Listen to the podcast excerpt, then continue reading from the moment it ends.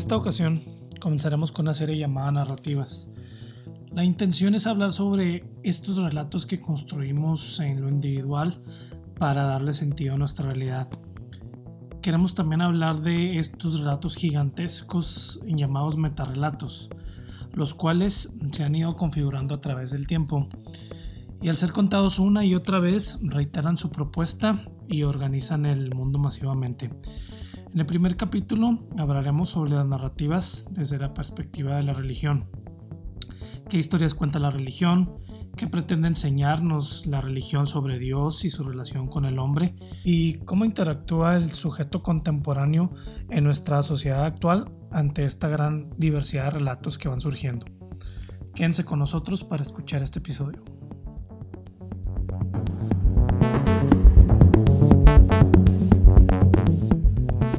Este episodio eh, que vamos a estar hablando eh, en esta noche eh, se va a dividir en, en cuatro, va a ser una serie de cuatro segmentos en los que vamos a hablar de las narrativas.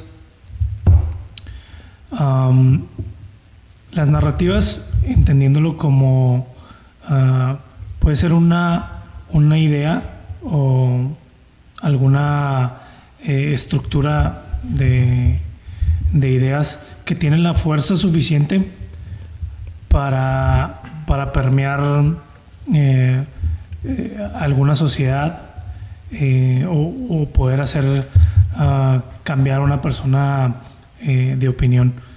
Mm, estas, ah, estas ideas se dan en, en diferentes categorías del pensamiento, como puede ser la religión, la, economía, la política, eh, lo social. Entonces, eh, yo, quisiera escuchar lo que tienen que decir en, a lo mejor en las narrativas religiosas, porque sé que les gusta el tema y sé que se dedican a eso, ¿no? Entonces, a la religión, sí. Entonces, eh, a, mí, a mí me interesa, yo tenía mucha expectativa de ver que, um, que platicaban acerca de, um, de el tema de, de la religión o o enfocándolo a la, religión, pero tampoco los estoy eh, condicionando, ¿eh? No, no, no crean que si ustedes quieren empezar por, por alguna otra está bien, pero eh, decidimos ah, hablar en esta noche sobre eh, tres, de, tres campos grandes de narrativas que vendrían siendo la religión, la ciencia y, y la filosofía. Entonces así, ya para no dar introducciones tan largas como nos quedaron anteriormente, les quisiera preguntar, eh, eh, ¿qué, se les hace eh, importante destacar de, este tipo de narrativas? Yo dije, ahorita estamos platicando sobre este tema y a mí me, me gusta el tema porque no ha pasado dos días, yo creo que le estaba comentando a mi esposa que una palabra que me está funcionando mucho para tratar de fortalecer el pensamiento que tengo o el razonamiento que estoy tratando de aplicar a muchas cosas es la palabra narrativas o relatos. Entender que, entender que hay construcciones de la realidad a partir de ciertos relatos me está funcionando mucho porque puedo entender que no todos piensan como yo sin necesariamente convertir a la verdad en algo totalmente subjetivo.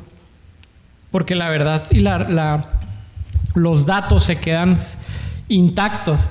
Eh, eh, sino que más bien la interpretación de los datos es aquello que se convierte en una narrativa, al menos es como yo lo percibo.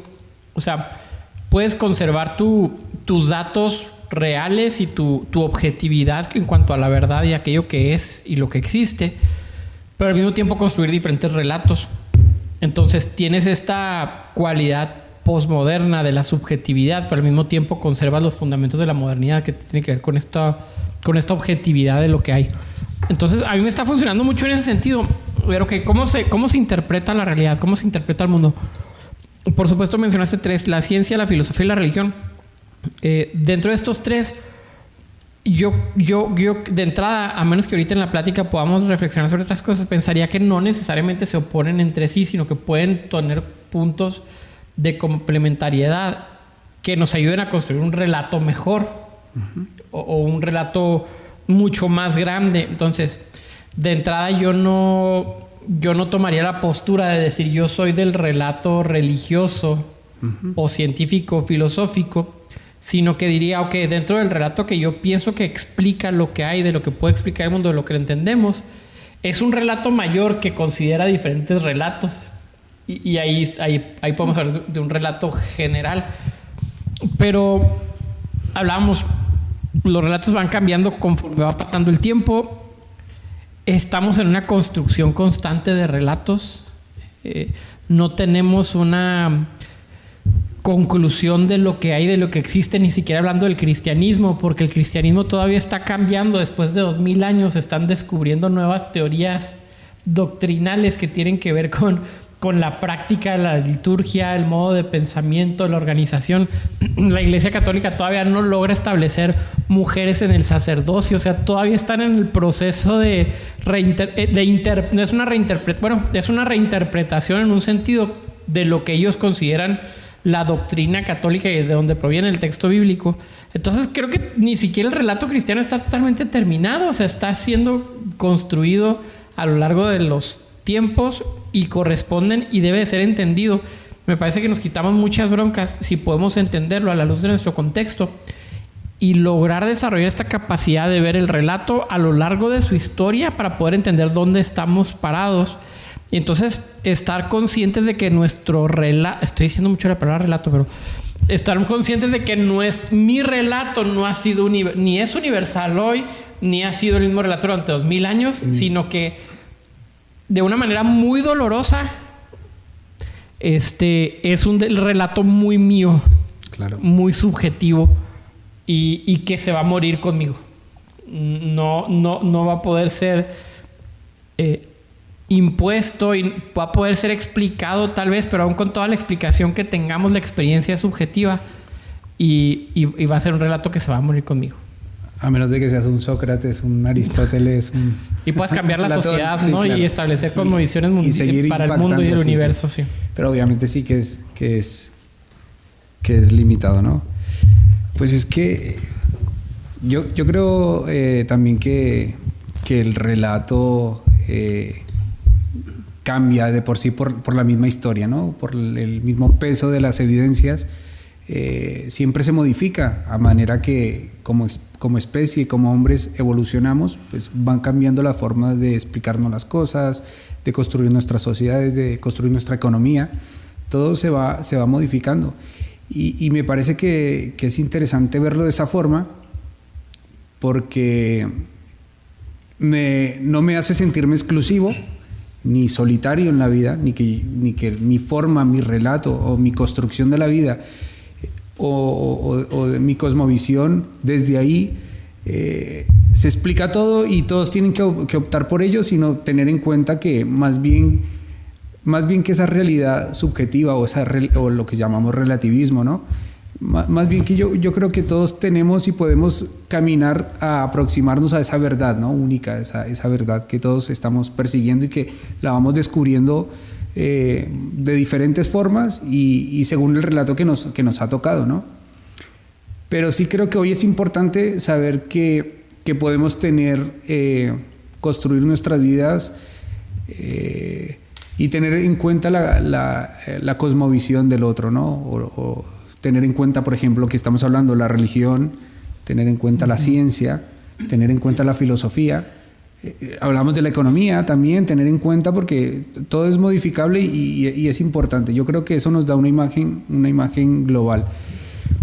Pero sí, pero sí es interesante ver que es un proceso que no es, que no es estático, sino que es un proceso evolutivo y que, y que estupendo que sea así. Pero ¿Y tú pensarías que, por ejemplo, el relato vamos a hablar del relato que presenta el cristianismo, hablando de religión, porque podemos hablar de muchas religiones y todas tienen diferentes relatos, pero hablando en concreto del, del, pensamiento religioso que ha, le ha dado forma al pensamiento occidental en muchos sentidos, tal vez no en todos, pero en muchos sentidos. Explica todo. O sea, tiene la capacidad de, de presentar un relato satisfactorio para la generación del siglo XXI, donde no sea necesario observar más allá de lo que el propio relato cristiano me dice. No, creo que no es posible, o sea, creo que no, no hay forma de sostener eso. Mm. Yo creo que puede ser una perspectiva interesante que aporte, que genere ese, eh, ese valor creativo de poder explicar nuestro mundo y, y- y poder desde, desde su trinchera, de así decirlo, pero de una trinchera que dialoga con las demás. Pero no creo que sea posible hoy que desde el cristianismo tengamos las respuestas para todo y que tengamos una forma de vida para todos. Sería ilógico por la misma realidad, digo, no, Sí. no, no es sostenible. Lo menciono porque se da mucho dentro de. No lo voy a llamar fundamentalismo, que para una plática de podcast, como que fundamentalismo resulta una palabra muy atractiva. Pero no, creo que no sea fundamentalista. Esta, esta, este discurso de la suficiencia de las escrituras, por ejemplo, ¿no? La suficiencia escritural, que significa la, la Biblia como libro inspirado es suficiente para dar respuestas a todas las preguntas de los seres humanos. Entonces, de ese discurso se crean doctrinas que son afirmadas apenas el siglo pasado, en los años 70, más o menos como la inerrancia bíblica que alguna vez platicamos en esta declaración de Chicago, donde dicen es inerrante, quiere decir que no tiene ni un error. Y no solamente es inerrante en temas soteriológicos o en temas del hombre con, su rela- con relación con su creador, sino que es inerrante en temas científicos y en temas filosóficos. Eh, o sea, hay, hay una, hay un discurso que pretende hegemonizar la narrativa bíblica y eso me parece peligroso. Exacto, y como dar una narrativa única y rotunda, Sí. Como no hay que hacernos más preguntas, aquí No es tenemos necesario. todo, no. Es que las mismas pruebas, hablando del cristianismo, eh, no, no se pueden sostener. De hecho, el cristianismo no es algo que cae del cielo como una verdad nueva y algo totalmente diferente, sino que sabemos que el cristianismo nace justamente de algo que es el judaísmo. Y, si, nos ponemos a tirar más para atrás, el judaísmo no es un judaísmo eh, de siempre, sino que ha bebido de las religiones persas, eh, de los contactos que ha tenido con, las culturas de su alrededor. Y ahora, trayéndonos al cristianismo, eh, pensar que, que- que no, hay, no ha habido esa variante, ese cambio drástico, porque volvemos a lo mismo. De, de- de decir que, que no hay error alguno o que, o que no hemos superado ciertas cosas e ideologías que se crearon en el momento de la construcción del, del Nuevo Testamento, o sea, del cristianismo, pues eh, me parece que está, eh, o sea, las pruebas como que no nos ayudarían mucho a sostener esas ideas. Oye, pero en uno, pero ahorita dejamos hablar, güey. El, el, el, el, el otro día que hablamos sobre el tema del, del canon bíblico, el canon particularmente del Nuevo Testamento, era. eh, hablábamos de los. Marción había hecho, es el primero que establece un canon, Un canon. ¿no? Y, y era muy partidario de Pablo, desecha el Antiguo Testamento, Lucas. O sea, esta- establece un canon interesante. Sí, so- solo, solo tiene a Pablo y a Lucas, porque dice, Lucas no es judío, eres el único griego y por lo tanto no, Sí. no tiene que ver. Pero bueno, viene después el canon que nosotros conocemos que contiene los cuatro evangelios. Y tú decías, y muy acertadamente, eh, contienen eh, discrepancias los cuatro evangelios y no pasa nada. O sea, los que establecen el canon estaban conscientes de las discrepancias y no pasa nada. No pasaba nada, nada para ellos, pero para nosotros sí, porque hemos construido un relato Claro, diferente en torno a la Biblia. Y ahorita que lo mencionabas con el tema de la- del cristianismo naciendo a partir de una cultura, de un contexto judío, ju- el mismo Jesús, o sea, es respuesta, responde a su contexto inmediato, en sus palabras, en sus actos, en sus hechos, y no viene a presentar algo radicalmente nuevo, eh, casi ontológicamente, pero lo presenta como una, otra vez, como, como una consecuencia y un, desemboque de lo que la cultura era. Tanto que podemos encontrar muchas de las palabras de Jesús, tanto en el Antiguo Testamento, las palabras de Pablo en muchos filósofos griegos, o sea, responden a la cultura. Para los primeros cristianos no pasaba nada, pero para nosotros sí, porque nuestra narrativa en torno a Cristo es muy diferente. Entonces, ¿cómo tiene esta capacidad el contexto de, de decirnos lo que es, hablando ya de palabras más graves, de lo que es herético, en el sentido peyorativo, no en el sentido de, de alternativo? Sí, porque eso es Ni, herejía. ni creativo, ni... Sí, Pero me refiero al tema de la herejía como, como que es una alternativa. Los herejes son los que tienen una alternativa diferente. Ok, ok, ok. Pero, y- pero yo estoy hablando del término peyorativo, es decir, Ya, ya. lo que es malo, condenable, Sí, sí. satanizable. Ellos no tenían ese problema y pareciera tan contradictorio que, en el- como la frase moderna, en pleno siglo XXI, caigamos en errores que a lo mejor hace 20 siglos no caían en ese error. Como, como decías tú, pues el- es el poder de, la- de las narrativas, ¿no? El poder que las narrativas tienen. Y yo tenía un comentario que iba más o menos por, eh, por el mismo lado, de la capacidad que tienen las narrativas de, eh, de arreglar las cosas, de empeorarlas o de crear un gran problema, ¿no?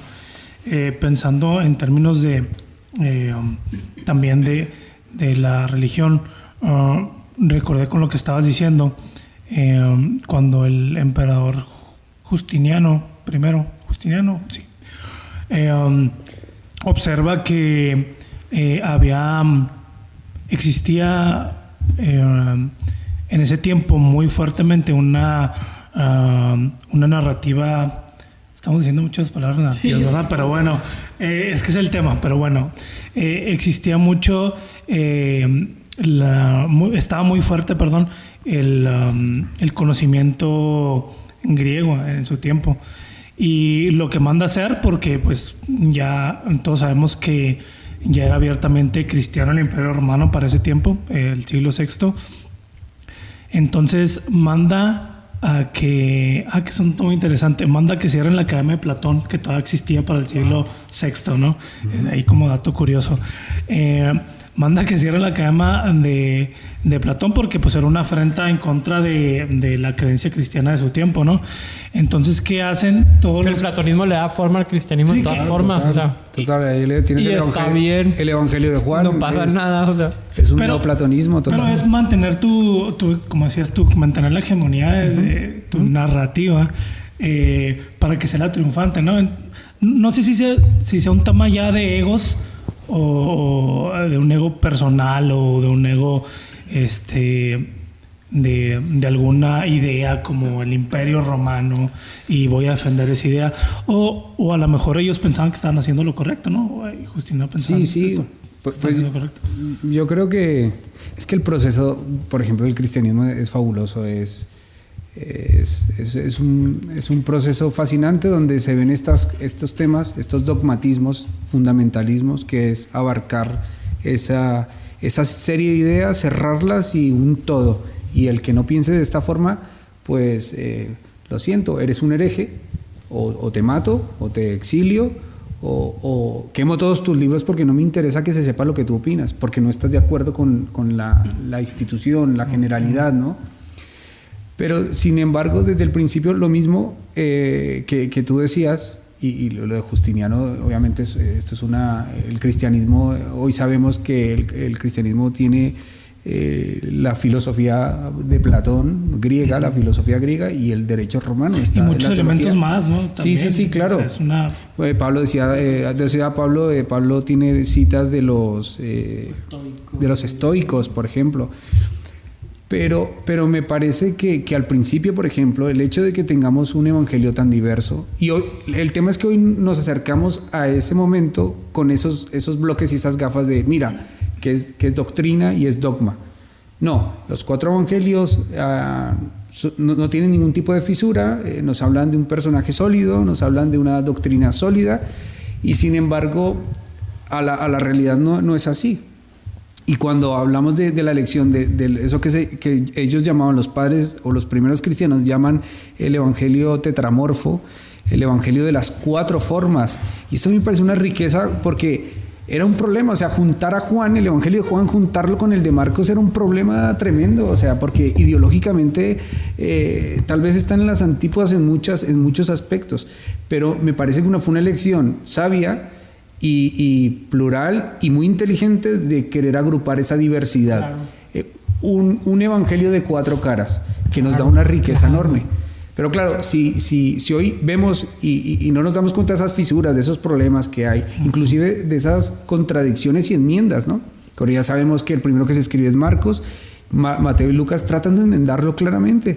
Ellos cogen el texto de Marcos y es como que, hey Marcos, aquí la liaste, te equivocaste, ¿no? Vamos a quitarlo. Un ejemplo muy, muy práctico es el bautismo de, de, Jesús. Marcos lo narra sin ningún problema y, progresivamente va desapareciendo el relato a que, Juan ya ni se menciona. Porque claro, un problema.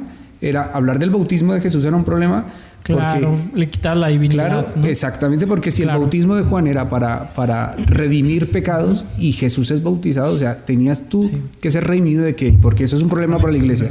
Y se sustituye, y está claro, es un ejemplo de que, de, que no, es, no es ese sólido o no es ese grupo eh, que, que, no se puede, que no, que no tiene fisuras. Y eso nos daría una diversidad. Por ejemplo, entran los gnósticos, por ejemplo, un grupo cristiano que desaparece o, tal vez desaparece el grupo judío-cristiano realmente, desaparece. Y, gana obviamente esa iglesia que se, quiere imponer, ¿no? Eh, ya porque, les, porque es un problema, en ese momento se veía un problema y no se sabía gestionar que tú seas diferente eh, ideológicamente a lo que yo pienso. Pero bien esa, esa postura posterior, pensaremos en el siglo IV como la, el momento en que se concreta esta este esfuerzo por unificar pensamientos.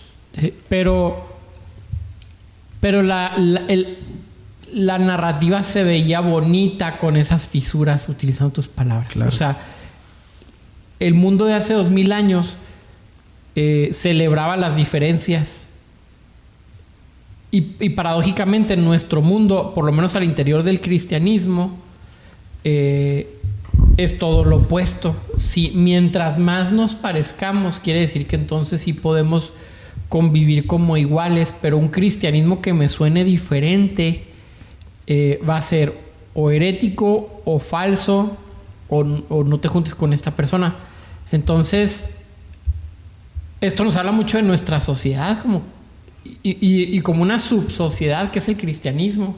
El cristianismo es una subcultura dentro de una cultura más grande porque realmente los cristianos somos bastante diferentes. O sea, un cristiano de cuna, un cristiano este, totalmente arraigado en la tradición evangélica del siglo XXI en México, pentecostal, por lo general permeados por la cultura pentecostal, por la iglesia pentecostal, y nosotros con nuestro cristianismo eh, tipo anglicano, eh, tipo, tipo gringo, no anglicano, pero, pero sí, anglicano 4.0. Sí, sí, sí. Este, es una subcultura muy marcada que necesita obligatoriamente ser confrontada con la realidad de su, de su temporalidad, por lo menos. Es un cristianismo temporal y situacional. Este, y, si no te das cuenta de esa realidad, te vas a perder una riqueza impresionante, te vas a volver conservador, eh, eh, conservadurista, o persona que excluye a y, claro, y te vas a cerrar al diálogo y a la riqueza que tiene eh, ver en los ojos de los otros, ¿no? O escuchar el relato de los otros o las formas de los otros, que nos pueden enriquecer, nos pueden enriquecer. Eh, digamos que, que, por ejemplo, me he encontrado en, México eh, que hay mucho problema en el, en el, con el tema de la ciencia, o sea, la ciencia se ve como algo negativo. En el tema, en el mundo cristiano protestante que tú hablabas, pentecostal, como que el, científico es sinónimo de un hombre eh, que está enfadado con Dios y que no se puede tomar. Ateos todos. Exactamente. Esa es, la, que se deriva. Y no se toma en cuenta, por ejemplo, que el tema de la evolución ni siquiera se puede comentar, ¿no? La, evidencia con, la que habla. Y hoy muchos teólogos eh, parten de esa idea. Justamente estaba hoy leyendo a Leonardo Boff. Y él, el primer capítulo de su libro, que son unas memorias, él está hablando de, de los tiempos mm, de la evolución humana, ¿no? del, primer homínido. Y, y, él, desde su fe cristiana, cómo es capaz de asimilar el relato de la ciencia que, se encarga de explicar, de estudiar estos factores, estos fenómenos, y cómo poder tener una riqueza de juntar estas dos eh, dialécticos, estas dos formas de pensar y, presentar una alternativa, ¿no? O sea, juntarlo. Y él, mismo decía, que me gustó mucho, decía que el teólogo que hoy solamente se centra en la teología para explicar todo está equivocado. O sea, está, está rarísimo. Si no tiene en cuenta la ciencia, si no tiene en cuenta el arte, no tiene en cuenta el mundo, la economía, o sea, está, estás aislado, estás fuera. Pero es triste eh, no ser consciente de ello. Porque es verdad que uno tiene unas limitaciones como individuo y como sociedad. ¿no? no podemos ir mucho más allá de lo que nos dé nuestra cultura, nuestra educación. Pero creo que cuando uno sabe ese sesgo ideológico, es decir, que tengo yo muchas falencias en mi forma de ver la vida, esto me da una ventaja para aceptar al otro y como poder construir lo que tú decías, al final mi relato, lo que, lo que me interesa, desde donde yo vivo mi vida, donde me explico todo, eh, no, lo puede, no, lo, no lo puede construir con, con esa riqueza. Y, y, creo que más bien uno se mete a veces en problemas, porque este, estas ideas únicas lo único que generan es que te aísles y que estés en una, con una política de señalamiento hacia el otro, y esto ni eres feliz, ni eh, haces que los demás sean felices, ni, ni, tú tampoco disfrutas eh, este espacio que tenemos, ¿no? De la vida que realmente es tan corto. Y, y creo que te, te, quita, te resta, te resta mucho. Pero creo que hay muchas cosas desde la economía, puedes aprender desde la filosofía, puedes aprender muchísimo. Yo creo que hoy la filosofía puede dar muchísimo. Sí. Necesitamos esa, esa, actividad de la reflexión, de detenerte en pensar en, lo, en qué es la belleza, eh, en qué es eh, el pensamiento, el otro, eh, la, la alteridad. O sea, esas cosas son importantísimas que creo que se hagan beneficio. Pero mientras que hagamos relatos, esos relatos únicos y aislados. Ese es un problema. Y lo curioso es que Leonardo Boff es un teólogo católico de la corriente de la teología de la liberación y tiene esta capacidad de ser abierto. Muy contradictoriamente, la iglesia protestante, que en sus inicios, a los 10 años de, de, de su comienzo como, como iglesia protestante, hay una ramificación impresionante de pensamientos porque se quitan el el dominio del magisterio y de la iglesia y de la interpretación única que traía la, la, la, iglesia católica, la institución católica, y se abre la posibilidad de la interpretación que unos años después en sus pláticas de sobremesa Lutero dice, abrir una caja de Pandora prácticamente, dice, ahora hasta el campesino tiene una interpretación de la Biblia, dice Lutero. Claro. Entonces, pero lo paradójico y lo contradictorio es que en el año 2000 los mismos protestantes somos sumamente cerrados a interpretaciones diferentes cuando nosotros fuimos los que eh, impulsamos este movimiento de libre interpretación, libre, libre, pensan uh -huh. libre pensamiento y libre narrativa y libres mundos, construir un mundo a partir del texto bíblico.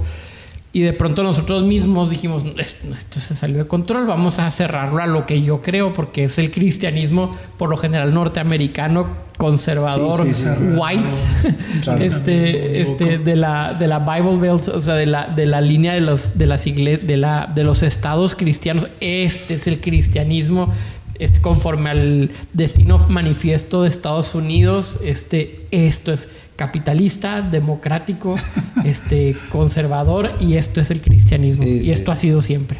No, y aquí, sobre todo, yo creo que aquí, en, en esta parte de, de, la, de, de, América, ¿no? Hablabas de la teología de la liberación, que yo creo que es una lectura eh, creada con mucha creatividad a partir de las necesidades de la vida misma que le tocó una serie de, personajes o de teólogos o de hombres de Dios que se ven de post concilio Vaticano II, de hace una reflexión, una reforma, pero la reforma que se hace en Europa no tiene nada que ver con lo que necesitaban aquí en América. No tenían los, los grandes problemas de corrupción, de, de desigualdades. Entonces aquí se construyó una nueva historia de ese, de, ese, de ese Cristo del lado de los pobres, que lucha, que se levanta, la voz de los que no tienen voz. Y, y me parece que fue algo súper bueno que no termina de tener tanta fuerza como lo tuvo la influencia americana, ¿no? De este sí, sí, claro. movimiento de santidad, claro. de, de, que, que no, no, no, te dicen nada y, y no te dice nada a América Latina. Sí, no. Es no. una narrativa perfecta para un, para un primer mundo, pero no es una narrativa para un tercer mundo.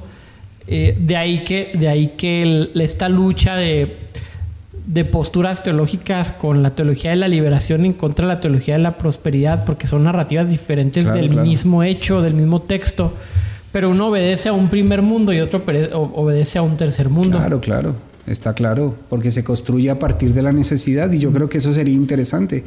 Eh, que, que, que, es lo que en este tiempo he visto, porque para mí realmente todos, este, todos estos meses o, o meses anteriores veía un serio problema en el, en el, en el tema de, de pues de ver toda esta serie de dogmatismos, de, no, que no hay una apertura, o, de, o de buscar siempre lo que, lo que hablamos de construir una sociedad cristiana nueva o un mensaje cristiano para nuestra sociedad, pero partiendo de, estructuras antiguas, viendo a una iglesia primitiva, para mí me, me, me ocasionaba un problema.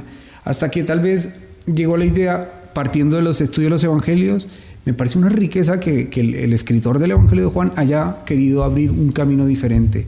Su comunidad y él vieron a Jesús de una forma diferente. ¿Y qué sería, qué sería la teología cristiana si no tuviésemos ese Evangelio de Juan que nos habla del amor de una forma maravillosa, esa idea de que el Dios que no conocemos se materializa en un hombre y, y todo el misterio de, lo eterno, de, lo, de lo, que no se puede conocer, se materializa en la figura de un hombre. Eso me parece una riqueza que no se encuentra en los otros evangelios. Entonces aquí lo que, la idea que vi fue la creatividad. O sea, como el pensamiento creativo, el pensamiento crítico, analítico, unido de la mano del pensamiento creativo, es decir... Y poético de Juan, el Logos. o sea, Juan uno es, un, es, es una joya literaria de la humanidad. Este... Toda la, sabiduría que hay hasta ese momento manifestada en un logos como un concepto del raciocinio de Dios o el pensamiento, la creatividad, el discurso, el argumento de Dios es manifestado en un hombre. O sea, la, riqueza que tiene Juan, que posiblemente el último de los evangelios escritos y disruptivo a los que se llaman este, sinópticos. este, lo que viene a hacer Juan es traer una heterogeneidad al discurso de Cristo. abrirlo, eh, un, discurso que, que, en, eh, hablándolo históricamente, nunca un campesino de Nazaret pudo tener eh, esos discursos tan construidos en esa forma del griego, o Lucas nomás. O sea, Lucas, las historias de... ¿Quién no... quién desde que, desde que se escucha esta parábola del, del hijo pródigo o del padre magnánimo, como se quiera llamar, cuánto no ha impactado en la vida de las personas una construcción estilística eh, pensada en, una mente más abierta, más educada, un griego más estilizado, eh, que desde luego hoy por la ciencia histórica de la teología, hoy se dice abiertamente que no sabemos nada de Jesús, o sea, históricamente no podemos reconstruir absolutamente nada, podemos saber cuatro cosas, pero que posiblemente Jesús ni siquiera pronuncia estas palabras pero ese impacto que tuvo, esa verdad que tuvo en, estas generaciones, ¿cómo puede generar esa creatividad de recrear un relato tan magnífico que nos ha hecho tanto bien y de pensar a un Dios de esa forma? Me parece estupendo. Entonces yo creo que esa creatividad se cuarta cuando, cuando está sesgado, cuando dices, no, no hay que mirar otros horizontes. Y yo creo que la iglesia actualmente en la época de la información, porque yo creo que este, este pensamiento americano de, los movimientos de santidad fuertes y todo este rollo va a desaparecer. Eh, eh, esta, esta, ignorancia o este, eh, esta cerrazón, por decirlo de alguna forma, de no estar abierto a otras historias, a otros diálogos con la ciencia, con el arte, y queremos tener el protagonismo, creo que esto va a desaparecer porque estamos en la época de la información, hoy tenemos acceso, hoy cualquier persona puede saber, puede hacerse preguntas, puede investigar. Creo que va, a llevar, va, a desaparecer, pero me parece que las generaciones que están ahora eh, tendrían que, contrastar y que dejarse eh, sorprender por lo diferente, dejarse sorprender por, por el arte, por, por, la, por, el discurso científico, eh, para enriquecer lo que yo soy, ¿no? Como en los evangelios, que hubo esa, esa creatividad magnífica, eh, esa libertad de, de, poder crear mundos que no existían. O sea, ¿qué me, o sea un judío leer el evangelio de Juan es una, una, locura. O sea, una locura. Un judío del siglo I, me refiero. Eh, es, una, es, es un choque histórico, ¿no? Y luego, pero pienso en como que del lado idealista, en la época de la información se va a crear una generación abierta. Pero realmente los poderes institucionales son bastante fuertes y la, el conservadurismo es bastante fuerte y eh, los sistemas de control sobre, sobre la, la, feligresía y sobre la información es muy dura. De aquí que vale mucho la pena invertir, como sé que lo estás haciendo tú con los niños a quienes atiendes, en proveerles herramientas necesarias para desarrollar un pensamiento crítico, que fue algo que hablamos hace algunas semanas, y, y no desviarse de, de los principios que a mi punto de vista son, son buenos, como los principios bíblicos. Yo he estado estudiando Santiago estas últimas semanas, he estado leyendo bastante y estudiándolo. Y este martes me pasó que dije, realmente el pensamiento de Santiago me, le da forma a mi pensamiento. O sea, yo soy, yo soy consecuencia de lo que hombres como Santiago enseñan sobre el tema de justicia, sobre el tema de los pobres, que aborda el tema de manera bien, bien directa en contra de los ricos, sobre el tema de la justicia. O sea, es un discurso muy interesante y dije, de, de, verdad, nunca me había puesto a pensar que esto es lo que le da forma a mi manera de pensar. Claro, claro. Sé que hay mucho debates en torno al tema bíblico sobre si es algo malo, si es algo bueno, porque en diferentes épocas se ha, se ha abusado de los textos de manera brutal Sí, sí. y terrible. Pero, pero creo que las nuevas generaciones podemos enseñar esta capacidad de discernir lo que es bueno con un pensamiento crítico y desarrollar una nueva generación, si podemos llamarle de cristianismo, que sea capaz de dialogar con otras personas, de experimentar lo que otras ciencias y narrativas tienen que decirte y construir un mundo diferente uh, a lo que tal vez nuestros padres, nuestros abuelos construyeron. Creo que una alternativa y muy va muy de la mano con lo que estás platicando. Por, fue, fue algo que tú, creo que tú me has platicado que estabas uh, haciendo, creo que un, algún trabajo, una tesis de multidisciplinaridad. Eh, hay, una, hay un personaje que creo que también había comentado acerca de él, que es uh, um, Edgar Morin. Precisamente él eh, propone algo nuevo que es la epistemología de la complejidad. Que complejidad no, no tiene que ver con el, eh, eh, con el entendimiento de complejidad como algo muy difícil, ¿no? sino que él se va a la raíz etimológica que es como algo que se va tejiendo, algo que se va construyendo. Entonces él dice que Uh, lo que se debe hacer es eh, apelar a la disciplinaridad, ir construyendo en base a diferentes narrativas o eh, diferentes tipos de conocimientos. Él dice que eh, muy bien puede ir de la mano la religión, como tú decías, con la ciencia o, o, con la sociología o con cualquier otro tipo de conocimiento y no tienen por qué eh, excluirse una con los otros. ¿no? Claro que hay momentos donde va a haber ciertas eh, fricciones, es normal en cualquier tipo de, de conocimiento, pero siempre tener la apertura para reconocerlas y para resolverlas en el momento, ¿no?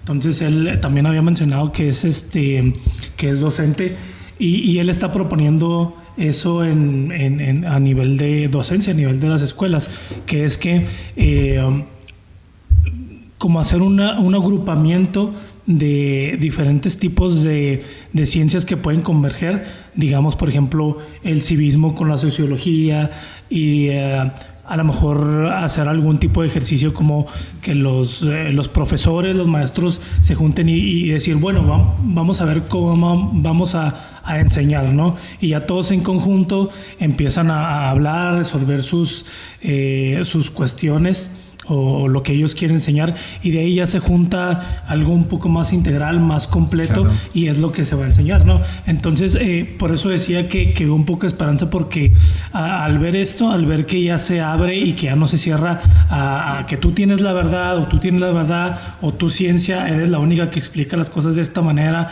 tu religión pues vas por otro lado, sino que ya juntas al, al religioso con el científico y le dices, bueno, este, vamos a, a encontrar un punto en el que podamos converger y un punto en el que podamos ser útiles para, eh, bueno, en la docencia para el niño para los seres humanos y este, resolver tus, eh, tus problemas o tus cuestiones ahí y llegar a, a, tratar de conocer algo de una manera más clara, más precisa, se me hace a mí que eh, pues sería el futuro, ¿no? Sería algo muy provechoso. Total, yo creo que sí. Yo creo lo que decía, esto, esto, se está, yo creo que se está aplicando mucho, ¿no? Ahora, ahora que, que estos últimos eh, meses o el último año he estado indagando en, en neurociencia, para mi sorpresa, me he dado cuenta que se conectan, por ejemplo, con, eh, hicieron un congreso en, Washington hace unos años en neurociencia, los científicos de esta rama, también psicólogos, neurobiólogos, en fin.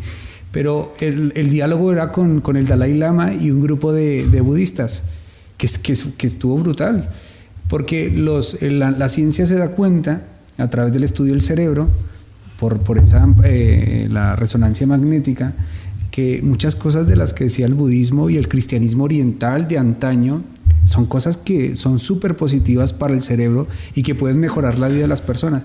Y ellos decían, nosotros por la ciencia nos acabamos de descubrir algo que, claro, que a través de, la observación, de la hipótesis y de la experimentación vemos que es una realidad, pero es que resulta que esto lo están haciendo hace miles de años. Y, entonces es un diálogo interesante porque... Por otros medios, Se supone que el Dalai Lama lo tiene sentado ahí junto a Goleman y estos eh, científicos de renombre de Harvard, los tienes ahí hablando del mismo tema. Y, y enriqueciéndose los unos con otros.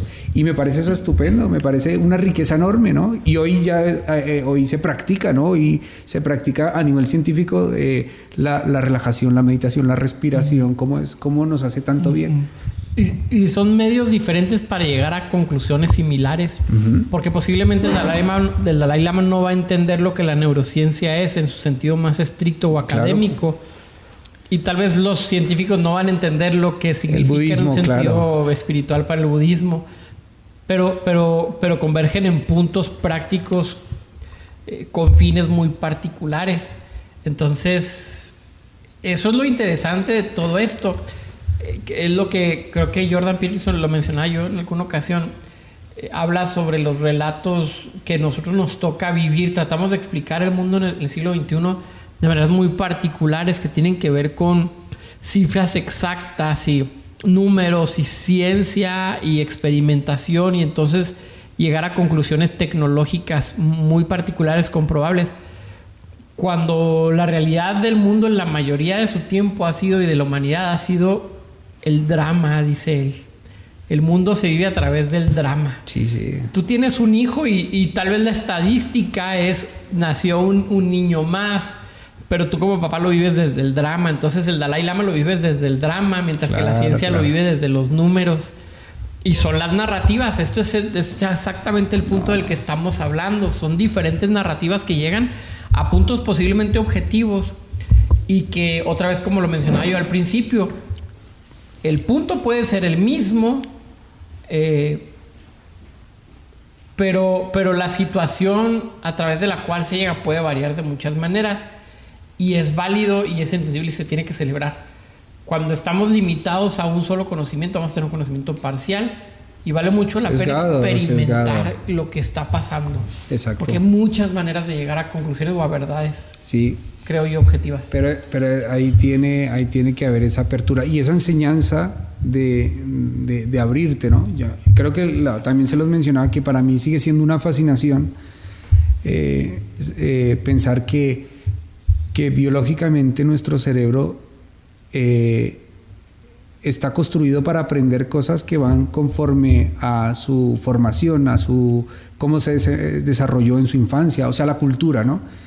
O sea, el, cerebro tiene ese sesgo que crea una realidad, que no es la realidad objetiva, que está afuera, sino que la, percibe por los sentidos, pero la acomoda y la hace suya eh, y es decir, si algo no encaja, eh, pues lo ajusta. Si algo, eh, si algo le, duele, lo rechaza, lo expulsa. Si algo le agrada, lo exalza, ¿no? lo levanta, lo premia, lo, incorpora, es más fácil. Y, si algo no, coincide, enseguidamente lo, lo, cambia, ¿no? lo modifica. Y, es, y esto me parece una cosa impresionante porque esto quiere decir que no es tan fácil abrirnos a otros relatos. Porque, esto es una cosa que decía, que ah, lo estoy meditando mucho más, que preferimos, preferimos la supervivencia por encima de la verdad. Y eso tiene mucho sentido, porque claro, si nosotros tenemos 30, 40, 50 años, que de repente abrirte a otra idea implique que tú tengas que cambiar completamente lo que has creído, eso atenta a toda tu vida y te protege. Dices un momento, no, no, no puedo asimilarlo porque es que si si pongo en, tela de juicio esto que he creído hasta el día de hoy, es que con qué me quedo. Entonces no, me quiero estrellar y darme golpes en la cabeza. ¿Sabes qué? eh, biológicamente ya lo haces, no, mira, sigo con esto y, otros tres, cuatro que piensan como yo, pues los agrupo, ¿no? Pero obviamente esto es modificable porque hay otra verdad eh, biológica, es que nosotros somos eh, lo que llaman la neuroplasticidad, o sea, nuestras neuronas, nuestras células, la genética está hecha para que cambiemos con el ambiente, o sea, cambiar es parte de, nuestra, de, nuestro organismo, con lo cual quiere decir que, que podemos hacerlo sin ningún problema. Pero para esto significa, e, es importante que sepamos que hay estos sesgos, ¿no? que tenemos estos sesgos, porque somos, seremos más objetivos a la hora de decir, si me acerco a hablar contigo y tal vez me estás hablando de un, rollo que, que, me es desconocido, pero si yo sé que tal vez puedas tener razón, lo valoro y esto permite que, que, que pueda yo cambiar para, para, mejorar, ¿no? porque estamos hablando que, ¿por qué, ¿por qué abarcamos otros relatos? ¿Por qué tenemos la necesidad de abarcar otros relatos? Si no es porque queremos mejorar. Yo creo que eso, es lo, eh, por eso es que cambiamos o, escuchar otras cosas es positivo porque mejoramos, ¿no? Sí. Y creo que... Entender el mundo, tal vez. Y yo como persona que se dedica a la religión, como dijo Israel, me toca ver estos, estas personas dentro del cristianismo que les ha sido impuesto el pensamiento cristiano y de pronto las dudas existenciales te alcanzan a por ahí de los 30, 35 años, empiezas a cuestionar muchas circunstancias de lo que te fue enseñado y de lo que te funciona y de lo que no te funciona. Entonces tienes un montón de gente en la iglesia que realmente no cree en el cristianismo, pero como es lo que me han enseñado, pues ahí voy a, estar. Claro, claro. Pero, pero me ha tocado muchas ocasiones también, aunque estos primeros son mucho más anónimos, me ha tocado muchos también del otro lado que, que viven lo opuesto, que la narrativa es no creas en la religión porque es mala, porque los pastores te van a robar, porque los curas te, van a, te lavan la cabeza. Los curas te, te este, abusan de niños, porque siempre hay todo este discurso. Eh, pero, pero tampoco encuentran un sentido de vida concreto que pueda satisfacer a ciertas necesidades muy internas que el hombre tiene. Porque, porque también puedo ver que, eh, por lo menos en la experiencia que me ha tocado, que estas personas necesitan creer en trascendencia, en relevancia, en algo más allá de lo que pueden observar con sus ojos. Y, el, y el, aún el concepto de, de la vida eterna, de Dios, trae una fortaleza interna, sea que exista o que no exista, tiene una fortaleza psicológica y una capacidad del, al hombre de resiliencia tan poderosa y tan importante que en momentos críticos el, el hombre va a estar buscando eso, ese elemento que le permita pasar a través de las circunstancias difíciles. Hace algunas, algún tiempo yo me estaba haciendo el planteamiento, y no por duda, sino nada más por un simple ejercicio eh, mental. Ok, ¿qué pasa si decides creer que Dios no existe? Y fue aterrorizante cuando lo hice, cuando lo hice con, en conciencia y de manera real. Dije, oh, se me viene el mundo abajo. O sea, eh, quiere decir que, que estoy solo. Quiere decir que no tengo a quién acudir.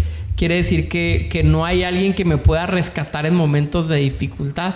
Entonces, es, ese mismo efecto lo tienen muchas personas en tiempos de crisis y te das cuenta, a mí me ha tocado atender funerales a un montón de ocasiones, te das cuenta que las personas de fe religiosas, el funeral es un proceso tan fácil de llevar, tan tan llevadero, tan sencillo. Hay el dolor, hay circunstancias, obviamente, pero cuando vas a un funeral de una persona que no tiene una creencia firme en un Dios, la circunstancia es radicalmente diferente. Entonces creo que puede ser aplicable a los dos lados. Estos que creen una narrativa de que siempre me enseñaron, pero en la práctica no me funciona y sigo yendo a la iglesia por pura inercia.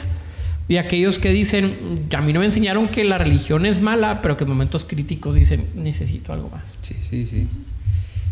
Y, fíjate que desde el, desde el bueno, paradigma o desde la, como mencionabas antes, yo creo que el cristianismo tiene mucho que aportar, o sea, tiene mucho que ofrecer a las personas. Este sentido de grupo, eh, este sentido de, de, Dios, de esa trascendencia, que, que, tenemos una esperanza, ¿no? De, de, hecho, muchos, muchos hombres de ciencia eh, que son ateos admiran eso. Dice, oye, ya me gustaría tener esa fe porque me, encantaría, pero es que no, no puedo, no, no, no sé. Pero tenemos mucho que aportar, muchísimo que aportar. Pero, pero esos científicos de todas maneras toman algo que suple el pensamiento de Dios. Claro, sí, sí. Se toman de algo. Yo he escuchado a Richard Dawkins o a Christopher Hitchens o estas personas que, que hablan de lo magnífico que es el universo, ¿no? Lo milagroso que son los procesos y la, la, el ajuste fino en el universo es tan, tan elegante que aunque no apunta un Dios, vale la pena alabarle por sí mismo prácticamente. Entonces, de todas maneras se construye algo que pueda suplir el pensamiento de Dios. Pero sabes que creo que, que, que, también ha sido en parte culpa nuestra desde el cristianismo, porque ese Dios que hemos ofrecido, eh, eh, ese Dios rotundo, sin, sin ningún tipo de... Eh, esa verdad absoluta, mejor dicho, que desde, desde, desde la Biblia, ¿no? Eh, desde la tradición cristiana, desde el judaísmo, desde los evangelios, desde Pablo, desde las otras epístolas, como que queremos explicar este Dios que es así y solamente así, y eso genera un rechazo porque otras personas, por su cultura, por su formación, por su forma de ver la vida, eh, si no es esto, pues pues que no, yo no creo en ese Dios, que creo que es lo que ocurre. O sea, si tú me presentas a mí ese Dios, que tal vez, por ejemplo, Einstein, no está, él no estaba pensando en el Dios sentado en el trono con, un, una barba larga y a la diestra Jesús y esto. Él pensaba en el Dios que está detrás de las leyes de, la relatividad, de, la física, de, eso desconocido, que es fabuloso pensarlo, ¿no? Pero digo, cuando ofrecemos esto, digo, y, luego, y luego es, y lo volvemos a lo mismo como no es una verdad que nos, la pueden eh, quebrar rápidamente, es más, desde, desde la teología, desde hace muchos siglos se habla de otras cosas que no alcanza a calar, por ejemplo, en estos contextos eh, americanos, donde todo lo que vaya en contra de lo que ellos creen comunitario, como único, como verdad absoluta, lo rechazan inmediatamente, pero desde la teología se ha dicho un momento, o sea, seamos flexibles porque es que no tenemos para argumentar de esta forma, pero yo creo que esa presentación nos aleja. Y hoy el cristiano, por, por ejemplo en Europa, el cristiano es el que pertenece a una institución eh, caduca, que no me dice nada y que, pues, que, lo voy a tener en cuenta. O sea, ¿quién me dice a mí un cristiano hoy, no? Pero porque nos hemos cerrado a que esto es y, y asimílalo y no hemos tenido esa apertura. En cambio, yo creo que desde la experiencia de, esa, de ese Dios que lo podemos encontrar en cualquier forma, porque al fin y al cabo eh, los que creemos en Dios sabemos que es una realidad, la realidad última, pero que se pueden acercar por otros caminos desde, la ciencia, desde la cosmología. Sí, cómo no. y, me, parece que eh, eso abriría un debate, pero como nosotros estamos, eh, la pelea es, no, eh, evolución no, el, Génesis, los siete días, el, claro, te dicen, sabes que no te, no te toman en cuenta. O Dios es el que me enseñó mi pastor de 80 años en la colonia tal iglesia hiperpentecostal. Que no tuvo una formación. Ese es el Dios que, yo, que ya te aprendiste. Que yo quiero que a todo mundo conozca a ese Dios. Y sí. Ah, pues una persona, un joven, un joven universitario, no, ¿qué te va a hacer? Te va a rechazar. Claro. Ah, hace ocho días me, me, pilló un chico en Guadalajara del TEC de Monterrey y, y me decía, bueno, es que sabes qué, es que eh, qué, tontería, es que no voy a la iglesia porque me, dicen tonterías. O sea, porque por un lado, eh, claro, y sacan lo primero, ¿no? Eh, ¿Cómo es eso que, no creen en la evolución? ¿Cómo es eso que no, no, creen en la ciencia? O sea, qué, qué ridículo es. O sea, es una institución que no me dice nada. Pero eso es una forma de verlo, no es la realidad. Y, y yo creo que hemos perdido mucho de lo, eso bueno que tenemos que es esa esperanza, es que generar esa esperanza en otro es fabuloso, lo necesitamos, o sea, necesitamos eh, aferrarnos a algo, creer en algo, eh, sentirnos amados, sentirnos parte de un grupo y el cristianismo creo que lo, que lo... Pues yo creo que el cristianismo lo que, bueno, no lo que hace, sino lo que ha hecho últimamente tal vez es, eh, cerrarse o no tener esa apertura, ¿no? Eh, con la, bajo la, la, idea de que si me abro me van a atacar por todas partes y si me abro eh, quién sabe qué suceda porque me van a meter ideas muy, muy raras, muy extrañas que no va a comprender, que no va a saber cómo contestar y eh, ante eso pues mejor me cierro, ¿no? Claro, para, continuar con mi, con mi narrativa, seguir teniendo um, con normalidad eh, la dinámica que tengo dentro de la iglesia, en mi pensamiento, en mi vida, en todo. Entonces no, no hay cambio, no hay, no hay retroalimentación, no hay complementación eh, con lo que, eh, como decías tú, que se puede complementar muy, muy bien con la ciencia y la ciencia se, se sorprende ante los grandes aportes que, que, le pueda dar a la religión, pero hay un miedo muy grande, yo creo y este, el miedo paraliza a la iglesia, paraliza a las personas que están,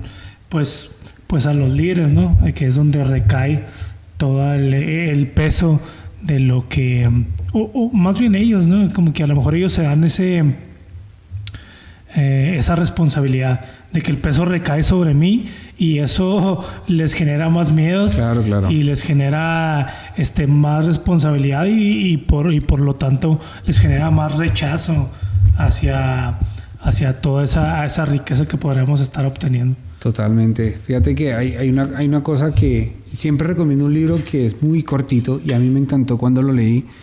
Eh, es, lo escribe un sociólogo norteamericano que se llama Rodney Starr y es un libro, ya te digo, es así, no, llega a las 200 páginas, te lo lees en una tarde y se llama Expansión del Cristianismo.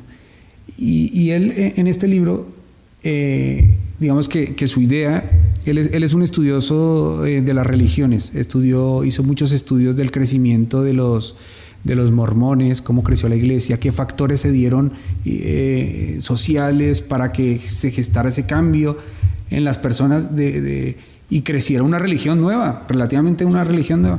Y él aplica esos mismos conocimientos y esas mismas técnicas a estudiar el cristianismo primitivo. Y la conclusión que él llega es que ese crecimiento se da por, eh, porque el, cristianismo en los primeros tres, cuatro siglos fue una respuesta a las necesidades de las personas.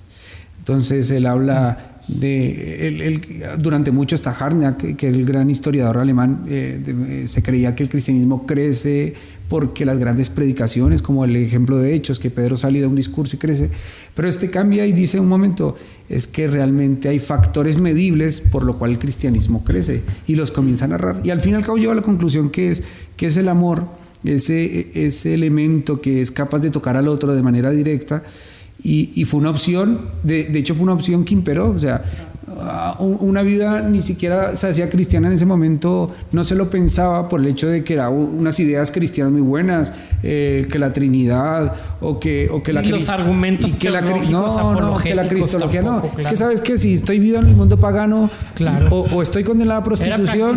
Y crece en medio de gente no preparada. El cristianismo surge en medio de personas pobres la gente pobre no tenía la capacidad de estudiar los argumentos apologéticos, filosóficos que, presentaba Pablo. Orígenes. decían, oye, estos vatos me dan de comer.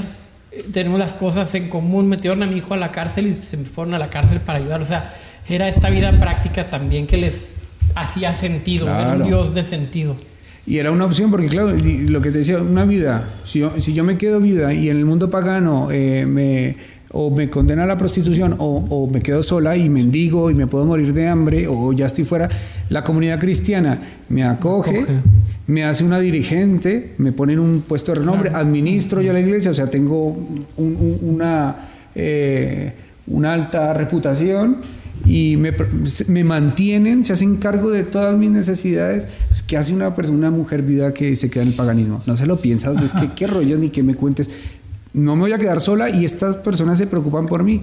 Y eso genera un, impacto tremendo. Entonces yo creo que el cristianismo desde la practicidad y obviamente también desde, desde las ideas eh, puede aportar muchísimo eh, a, otros, a, otras, a otras formas de ver la vida, pero, pero es necesario eh, pues ver esas cosas. ¿no? Fíjate una cosa que a mí me cambió mucho la cabeza en España trabajando con musulmanes siempre tenemos esos, esas ideas preconcebidas, ¿no? esos prejuicios que, tenemos, que es difícil destruirlo.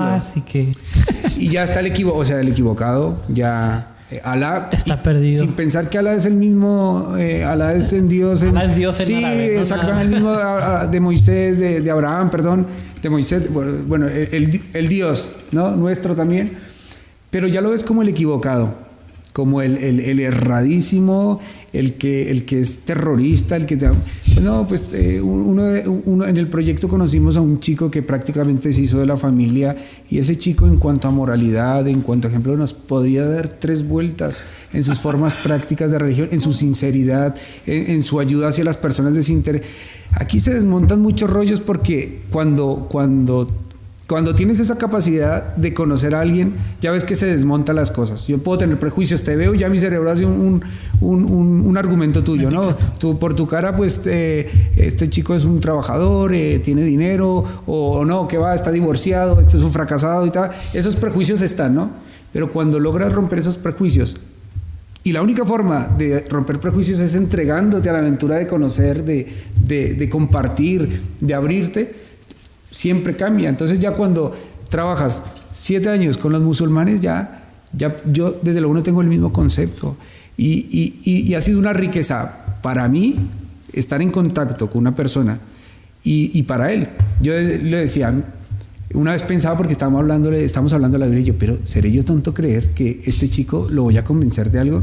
¿Acaso si él me comienza a hablar de, en contra de mis creencias. Pero si yo, toda la vida soy hijo de pastor, tengo, tengo el cerebro ya bien, bien ensamblado, este ni de broma me va a hacer cambiar de opinión por cuestiones culturales. Entonces yo digo, ¿y entonces qué hicimos? Somos grandes amigos, participa en nuestro proyecto, es una persona indispensable, eh, es una persona, es un familiar, es un amigo. Y, hemos podido compartir y vencer e, ese, ese momento. Y yo aprendo, he aprendido mucho de él y desde luego él ha aprendido de, ese gesto de abrir las puertas, de él estar en la calle, de, y me parece eso fabuloso. Pero no se da eso cuando no eres capaz de, abrirte, por lo menos escuchar, ¿no? Y, no ya entrar y decir, ¿sabes qué? Voy a hablar contigo, pero todo lo que me digas es una mentira, ¿no?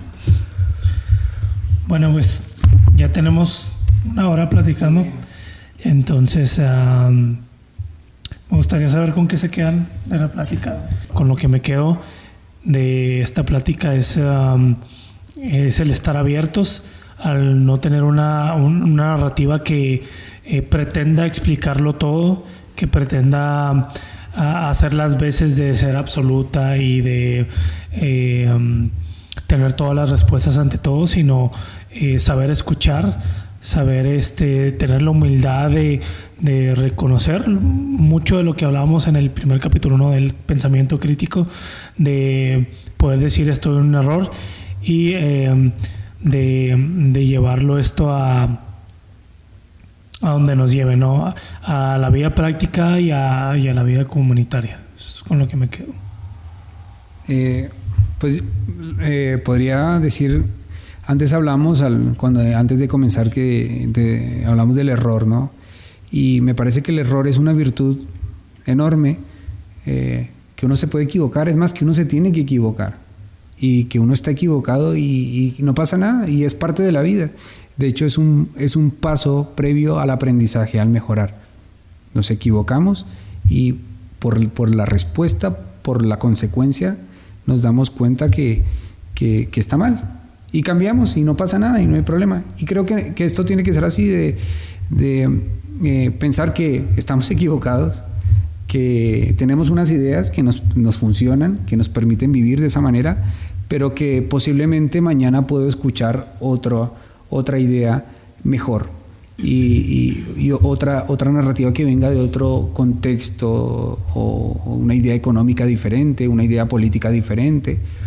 Y me parece que que puedo construir de todas ellas algo, ¿no? Y siempre con, con esa libertad de que de equivocarme está, está bien, es bueno y, de esa forma aprenderéis. Y eso será muy bueno para los demás, ¿no? Creo que con eso podría terminar. Yo nada más concluyo con... Eh, creo que uno de los eh, puntos fuertes dentro de las enseñanzas de Jesús van a ser eh, sean humildes eh, Jesús dijo de manera un poco más literal, aprendan de mí que soy manso y humilde.